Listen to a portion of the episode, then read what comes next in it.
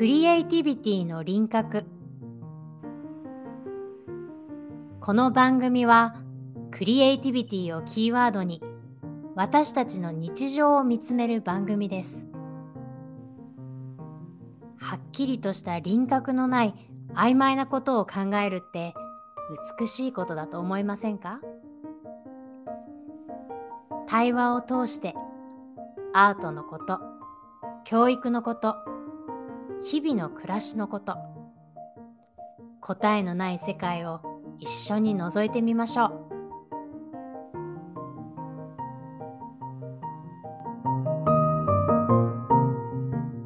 皆さんこんにちは。こんにちは。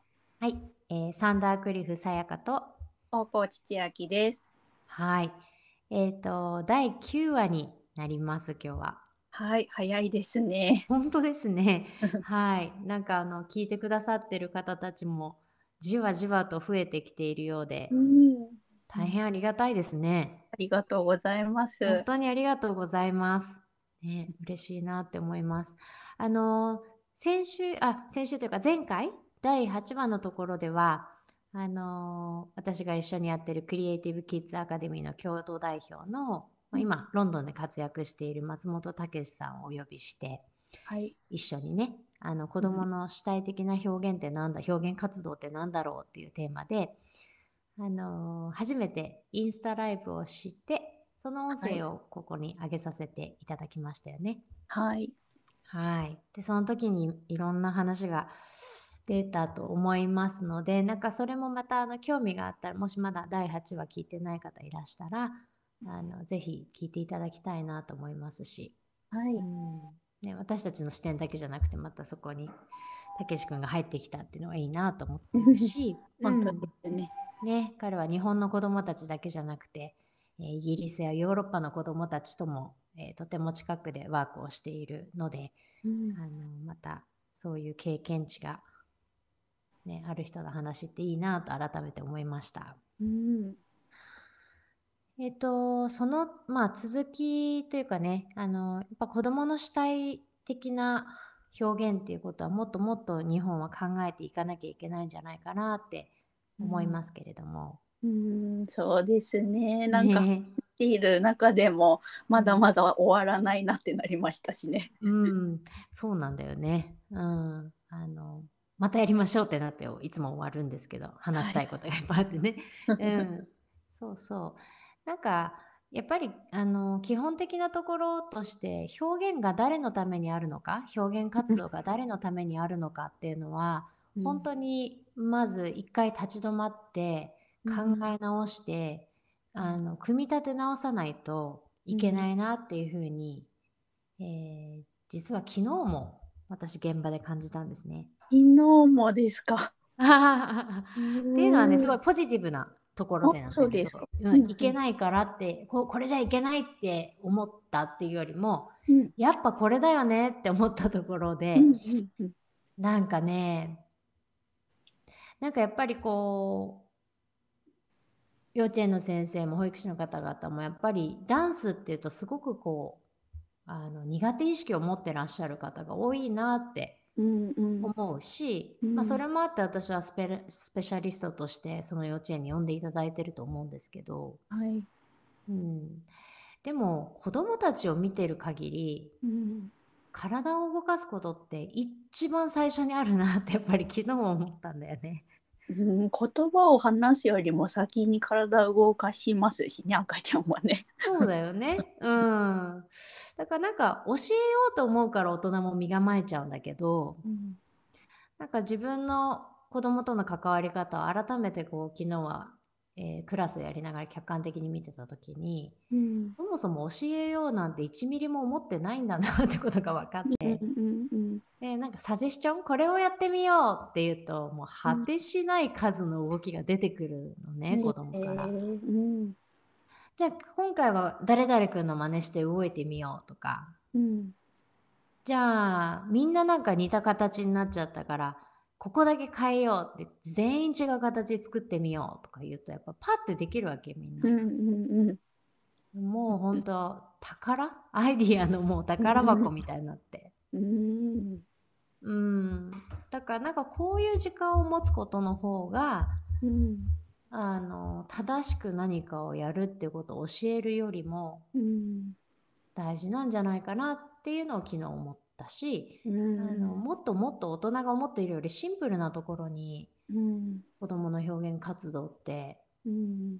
本当に彼らがやっていたいものやっていなければならないものっていうのがあるような気がうん。うん。なんか今のお話聞いててすごいパッて思いついたのが、そのさやかさんがちょっと変えてみようって言った言葉の瞬間から子どもたち2段階自分で考えたんだなって気づいてうんまずはうん。そうそう。何が似てるかっていうのを観察してうん。把握をしたっていう1個目をやった上でじゃあ自分どうしようかなっていう違うことを知ってる。なんかもうそれだけでもすごい大きな2つの学びを同時にそこでやっているんだろうなっていうのを感じましたね。確かに。うん。確かに。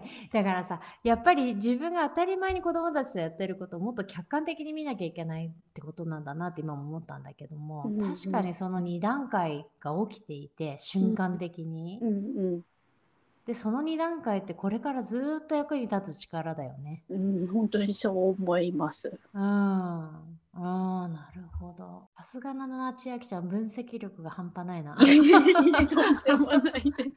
ありがたいね。私とかもう、ただやる人だからさ。すごいな。なるほど、なるほど、なるほど。いや、でもそういうことが大事だよね。その何が起きてる、起こすのは、起こせる人、起こす人っていうのが大事だし、うん。それを分析できる人が大事だし、うん。そうすると伝えていけるよね。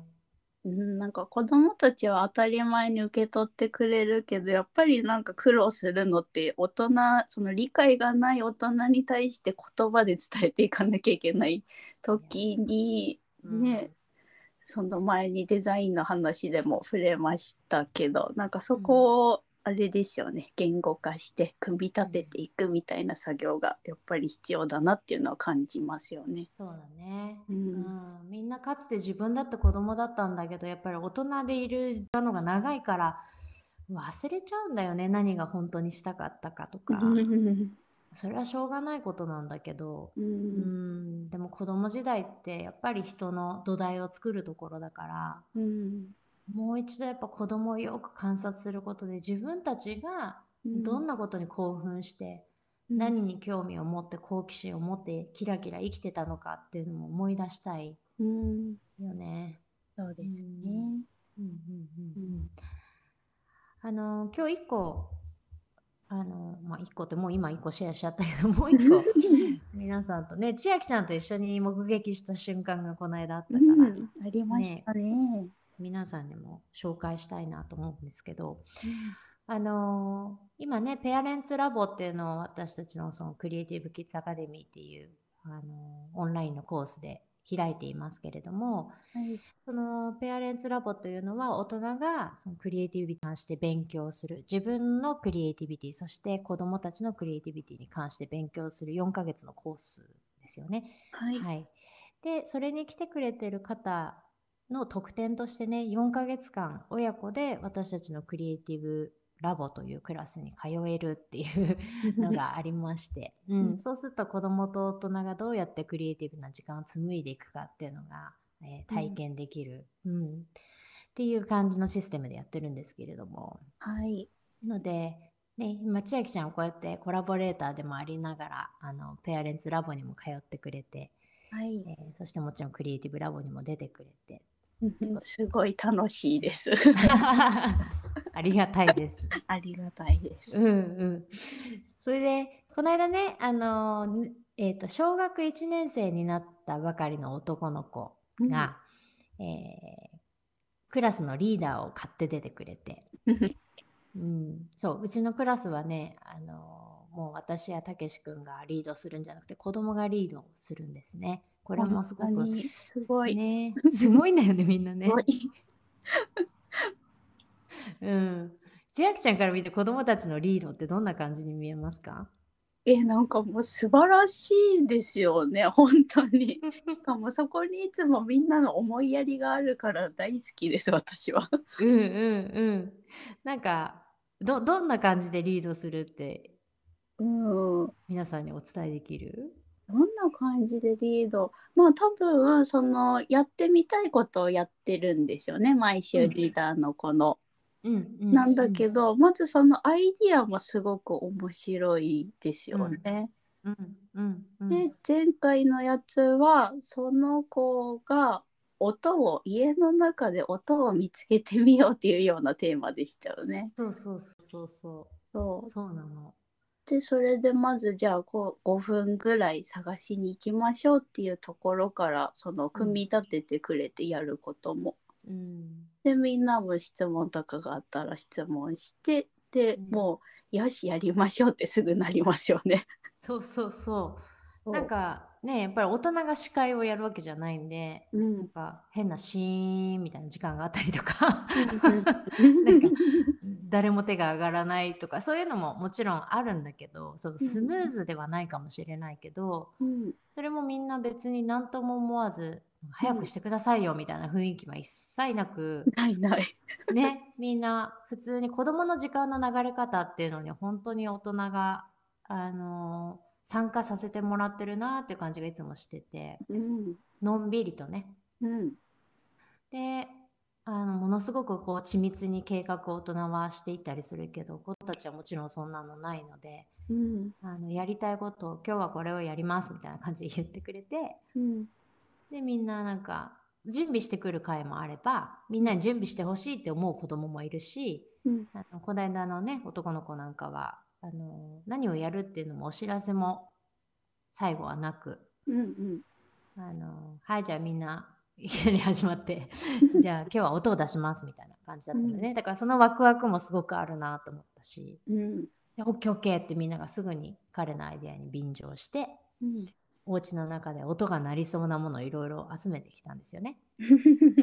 うん。な何集めてきました？私はあの時実は7個ぐらい集めてたんですけど、うんうん。そのみんなの前で発表した時はあのお料理で使う木のヘラと、うんうん。あと金物のざるざるだったね。を、えー、とこのざるの中を木べらでこすると意外な音がするんですようんうん。でしたね あれはね。うん。そう。う。ちもは何だったかな。うちはそのお料理に使う長いお箸。うんうん。あれが結構いろんなものをいい音に鳴らすんだってことをアッキーが気づいて息子がね。いい音でした。うん、でちょっと今足が折れてるんで座ったまんまなんかうん。いろいろを並べてあのいろんな音を座ったままでも出せるっていうのも気に入ったようで、うんうんうん、でなんか前からドラムをやってみたいって言ってて、うん、リズムリズムが好きなんですよね。あリズム感がすごかったですね。そうなんだよね。ううん。ん、なんかあの人音楽あるんだな。音楽の才能があるんだけどうん私たちが何もしてあげられていないって感じなんだけど。いやいやいや。そうそうそう。だからじゃあ僕が僕があのドラム叩くからうん、アンディとママは適当に乗ってきてよみたいな そんな感じだったんですね。そんな感じでした。なんかうちの中でも新たにリーダー現るって感じでそうそうそうアッキーの刻むリズムに私たちが乗るみたいな感じでしたね。へうんえ。さやかさんのあのハサミも好きでしたよ。地味地味だったよね。シャンってハサミもシャカシャカシャカって結構いい音がしたので、うん。地味に使ったりあと自分のパソコンを入れてるバッグのチャックジッパーを鳴らしたりとかして、うん旦那さん何やってたかな？ちょっと自分のハサミとジッパーに夢中でちょっと忘れましたけれども。なんかあのあれみたいなちっちゃい鍋みたいなのでカラカンカンってなってませんでした。あそうだった見ててくれたんだね。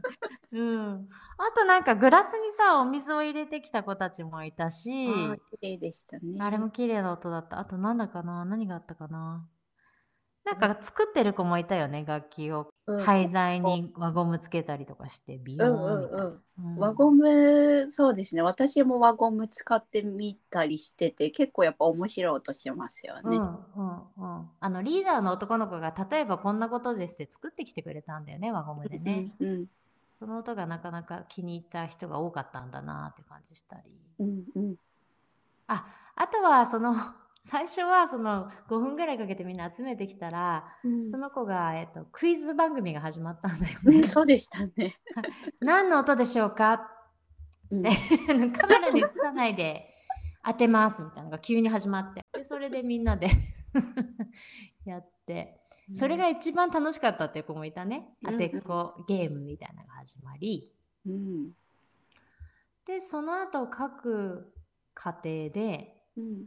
そういう演奏会みたいなのが始まり。うん。そこでなんだけど起きたのが面白かったのがうん。そうここを皆さんとシェアしたいんだけどその子がね突然、ではみんなで、えーみんなでミュートを外してうん。演奏をしますって言ったんだよね。そう。各家庭でやってたんだけどみんなでやりますみたいなことになって。うんでもう「はい」って言ってみんなが即興でねうん各家庭の誰がリードするわけでもなくうんみんなそれぞれ思い思いのリズムを刻んでうん。やったんですよね。本当になんかジャズのセッションみたいなねそうセッションだったよねあれは。やりました。でね私あの時間がたまらなくうんすごいなって思ったんですよ。ねえ。っていうのはね、みんなの顔がめちゃめちゃ真剣だったの。確かに 真剣でしたね。そう大人とか「え何何の時間なのこれ」とか言ってたっておかしくないじゃない。うんうん。な何をやるのみたいな、うんうん。な誰が指揮とかするのでもいいしなんかなうんうん。何をやってるのってなりそうなものなのにうんうん。誰一人そういうことを言わないでうん。子供も大人も真剣に音を鳴らしてるっていうのをなんか客観的に見えちゃってその瞬間。うん。見てたんですね。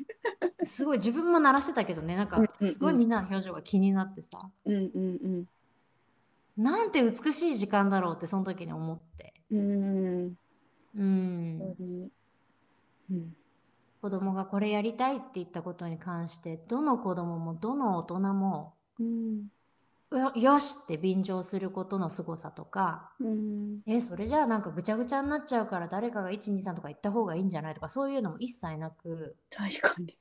ふわーって始まってうん「はい終わりです」ってその子が言うまで。うんうんうん ずっと続く結構な長さが続いて。うんうんうんうん。あれがね自然発生でしかもオンラインで起こるっていうのがうん。やっぱり面白いしうん。オンラインだからできるオンラインだからできないとかそういうのもないっていうのも分かったし。うんうんうんやっぱり関係性みんなともう半年以上つ築き上げてきてるグループの関係性だったりうん。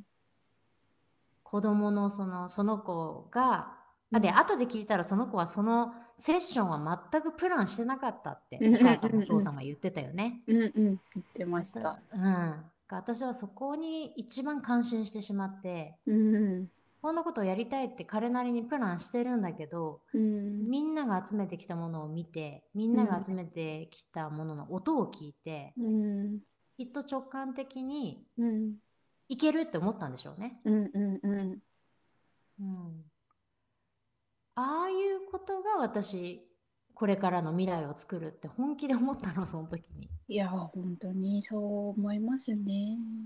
思うよね。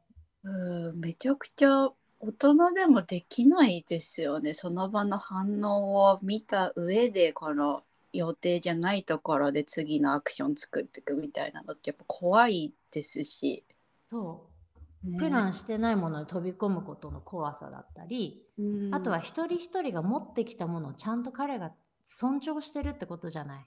うん本当に。そんなもの持ってこられたってって思ったらできないこと？なんか、うん。あれもいいこれもいいって彼がきっと思ってくれたからじゃあうん。みんなでやってみようっていううん。アイディアが湧いてきたんじゃないかな。うん、そうですよね。ちゃんと見ててくれたんだなって思いますよね。うん、うん、みんなのアイディアとかをね。そうそう。う、ん、見てたし興味を彼が持ったしうん、尊敬も尊重もしてるしうん、でみんなも彼のことを尊敬してるから尊重してるからやろうって言ったら「よし来た!」ってやるわけうじゃん、ない、うん、それって本当にみんなで社会を作っていく一つの時間や文化を築き上げていくっていうことだし、うん、うん、これが未来に役立つと思わないわけにはいかない。ね、私の中で。うん、ね。え、うん、どうやってこれを説明したらいいですか？あの私と 千秋ちゃんはそこにいたからさ。あの自然発生した信じられないようなミラクルを見てるからさ、うん、けどこのリスナーの方たちになんでそれが大事かって千秋ちゃんだったらなんて言う？へえ。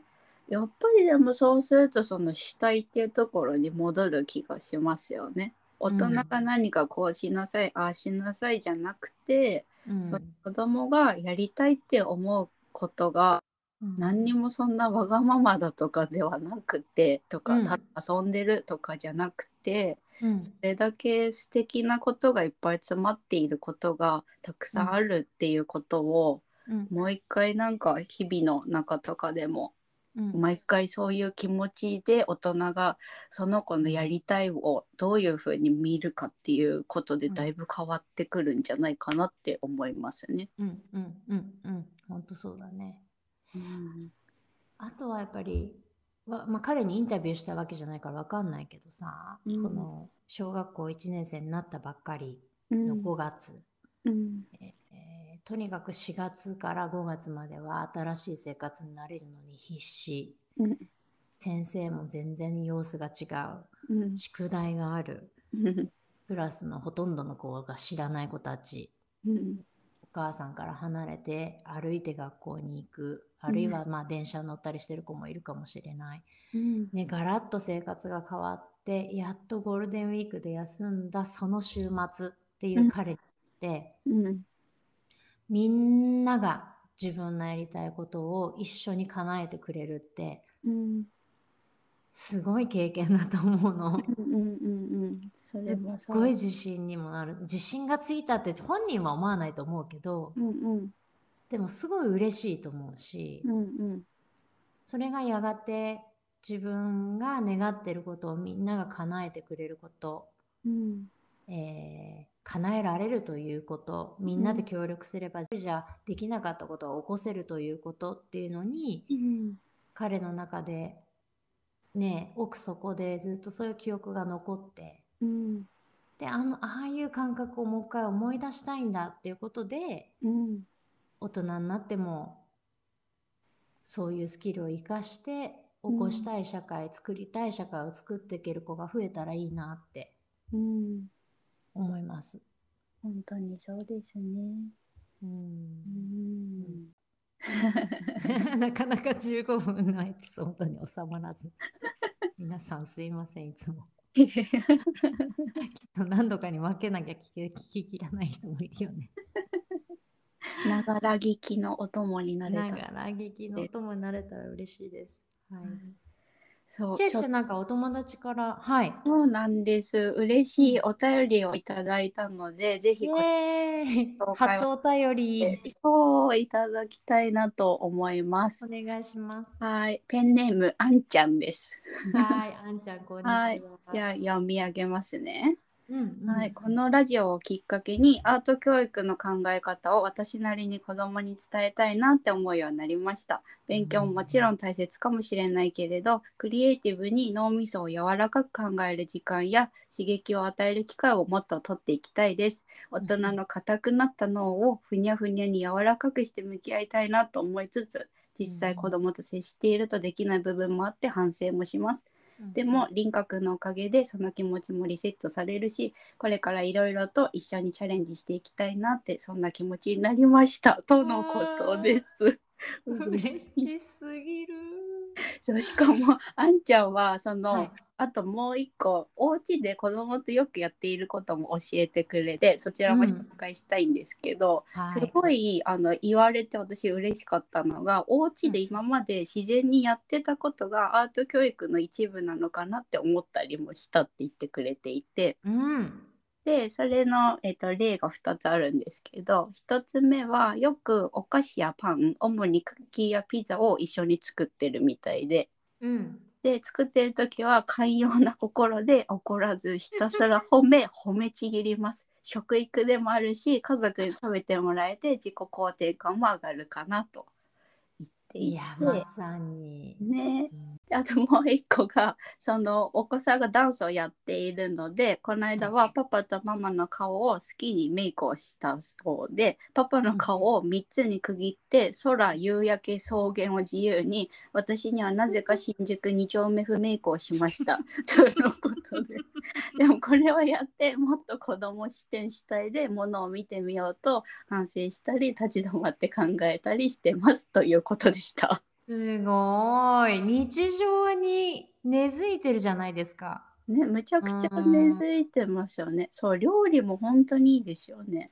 料理もすっごくクリエイティブだし、うん、そう、自己肯定感っていう言葉が本当に、これあの、ペアレンツのお母様でも料理で実践してる方っていて、うんうん。そうペアレンツラボってあの自分でね、研究テーマを決めて毎月研究してもらってるんですけど、実践で。うん料理を選んだ方も過去にいて、へえ。やっぱりその例えば子供が年長さんの子供とかがお野菜とか切るとすごい野菜の大きさがバランバランになっちゃって、うんうん。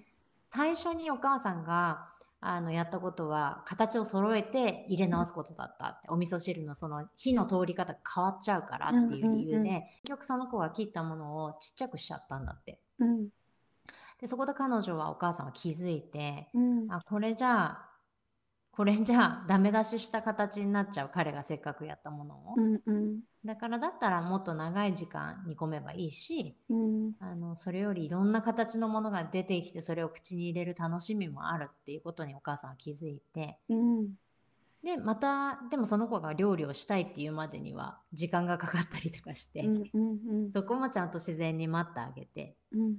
で彼が次した時にはもう形がゴロンゴロンの 全然違う形のお味噌汁をみんなで食べましたっていうレポートをしてくれたんだけれども、ねその時すごい子供が嬉しそうな顔を2回目はしてくれたそうで。へえそうかうそうかんね、クリエーションだもんねやっぱり料理もね。本当ですね。うんうんそしてそれを体に入れる自分がやったものをみんなの体に入っていくっていうのはうんとてもクリエイティブだなって思うし、うん。うん、そうあの今ご紹介いただいたようにやっぱり大人が周りの大人がどれだけクリエイティブに子どもの成長に寄り添えるかだったり、えークリエイティブな提案ができるかだったり子どものクリエイティビティを見抜けるかだったりがアート教育だと私も思っていて、うんうんうん、もちろんそのアートのプロフェッショナルが教えるってことも大事なんだけど、うんうん。でもそれだけじゃなくてクリエイティビティを見る創造のテクニックを教えてくるんじゃなくてうん。創造性をみんなで育てるってなるとプロだけがやればいいことじゃ全然間に合わなくて。うんうん。そうそうそう。ね。こういう瞬間にたくさんアートって隠れてるしクリエイティビティって隠れてるし、うんうんいやすごいいいエピソードありがとうございます。はい、あんちゃんありがとうございましたあんちゃんあ。りがとうございます。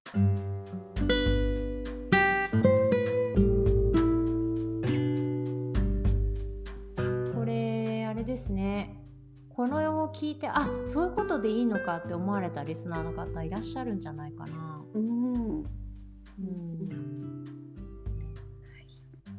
ぜひこういうエピソードとかあの番組のご感想他の方のも聞いてみたいなと思います。はい、よろしくお願いします。ぜひぜひよろしくお願いします。こんな形であのお便りのねご紹介させていただきたいですし、はい、そうするとまた話題が広がってきますね。うんはい、はい。じゃあ今日はこれで終わりにしましょはい、う。はい。今日もありがとうございました。ありがとうございました。さよなら。さよなら。